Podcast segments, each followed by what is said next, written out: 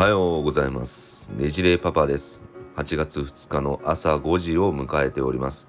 いやすいません。あのここ3日間ですね。ちょっと38度台の熱にうなされていまして。で今もちょっとより一層こうダミ声になってしまっているかと思うんですが。というか鼻声みたいですね。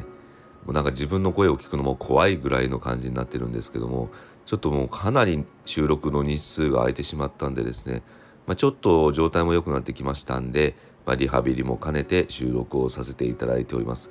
このリハビリの期間、えー、こういう声に当てられて本当に申し訳ないですねリスナーの方々本当申し訳ないですがまああのちょっとお耳にとってお聞き苦しいところがあるかもしれませんがご容赦をいただければと思います。いやもう本当ねこの夏場もう原因は正直特定はしておりませんが、まあ、夏風邪なのか、まあ、それとも溶連菌とかではないと思うんですよね。喉も腫れてなかったですし、まあ、受診はしたんですけども、まああのうん、喉の痛みのところもなく、まあ、鼻水とまあ、気だるさぐらいでしたんでおそらく多分多分なんですけどもコロナかなということで、まあ、ここ数日間は自宅の方で療養していたというところになります。皆様もですね今あの夏休みになりまして外にお出になられる機会も増えているかと思いますがやはりもう原点回帰して手洗いうがいであと、まあ、あの夏場ですので、まあ、最低限になりますがマスクの着用した上で、えー、楽しんでいただければと思っています。で今日ですねお伝えしたいテーマとしましてはちょうどあの文献を見ている時に「邪魔ダーマトロジー」といったですね皮膚領域の専門雑誌の方に、えー、興味深いテーマが掲載されておりましたので引用させていただいております。それは何かというとあのおそらく人には何かしらの、え、癖というものがあるかと思いますね。例えばここで言う癖というのは、まあ、爪を噛んだりですとかちょっとあの照れくさくなったらちょっと頭をかきむしったりですとか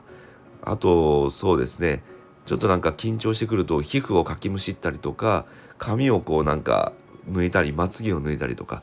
そういう癖をお持ちの方も結構おられるかと思うんですよね。ただこれはあのやっぱりあの体にとって良くない兆候ではありますし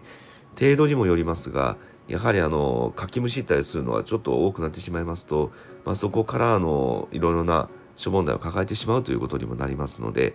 まあ、これをなんとかやめさせる方法はないかといったような研究も進められていました。失礼しましたね。でここであの述べられている論文、えー、のテーマなんですけどもそれは何かというとこの癖というものを何か別の書道動作に置き換えることによってこれを軽減することはできないかといったようなランダム化比較検討試験といったものが行われましてこの例えばですねその、えー、引っかいたりするようなものをですね指先で何かこう、あの、ちょっと強く皮膚のとこどっか押したりですとかちょっとあの何、ー、て言うんですかね足のところのなんか太ももの方をキュッとこう握ったりですとか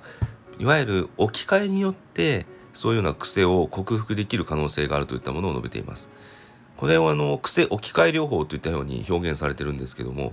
これを6週間にわたって実践するとこの、えー、比較試験に入った方のですね約50%近くでその日常的に行っているそういう爪を噛んだり皮膚をむしったりするような、えー、動作からのあまあそういうやめることができたというようなことが明らかになったみたいなんですね。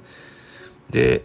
このはい失礼しましたやっぱ本調子じゃないので本当ですねお聞き苦しくて申し訳ないです。だったらあの戻ってからやれよという感じではありますがちょっとあの忘れそうでしたので先に収録をと思ってこの低たらくでございます。であと実際にこの、えー、試験を受けた方の8割近くがいやこれ素晴らしいもう一回この方法を試すと思うというふうに回答してそれの約9割ぐらいがいやこういう同じ癖を持つ方々にこういう治療を進めたいというふうに述べられていたみたいなんですね。ただちょっと注意点が必要なのが、まあ、これはある程度大きくなった方で爪を噛む習慣ですとか、まあ、そういう皮膚をむしったり習慣をお持ちの方というふうに限定しておりましてまだまだあの乳幼児期例えばおしゃぶりをしてるとかですねあとまああの比較的就学してもまだ6歳7歳ぐらいのちっちゃい時にはちょっと理性よりも先に本能の方が勝ってしまうところがありますのでもうちょっとなるべく大きくなった時にまだこういう習慣が残ってる場合はチャレンジしてもいいような方法かもしれません。あのいろいろこれに関して述べたいことはあるんですけどもちょっと声の調子が整わないというところもありますので、まあ、こういうようなトピックスがあったよということでお届けさせていただきましたいやすいませんね。また本調子に戻ってから配信させていただきたいと思いますが、まあ、皆様も、えー、健康の方には気をつけて、えー、日々お過ごしになっていただければと思います。すいません。本当こんなデータ楽で。それでは失礼いたします。ねじれパパでした。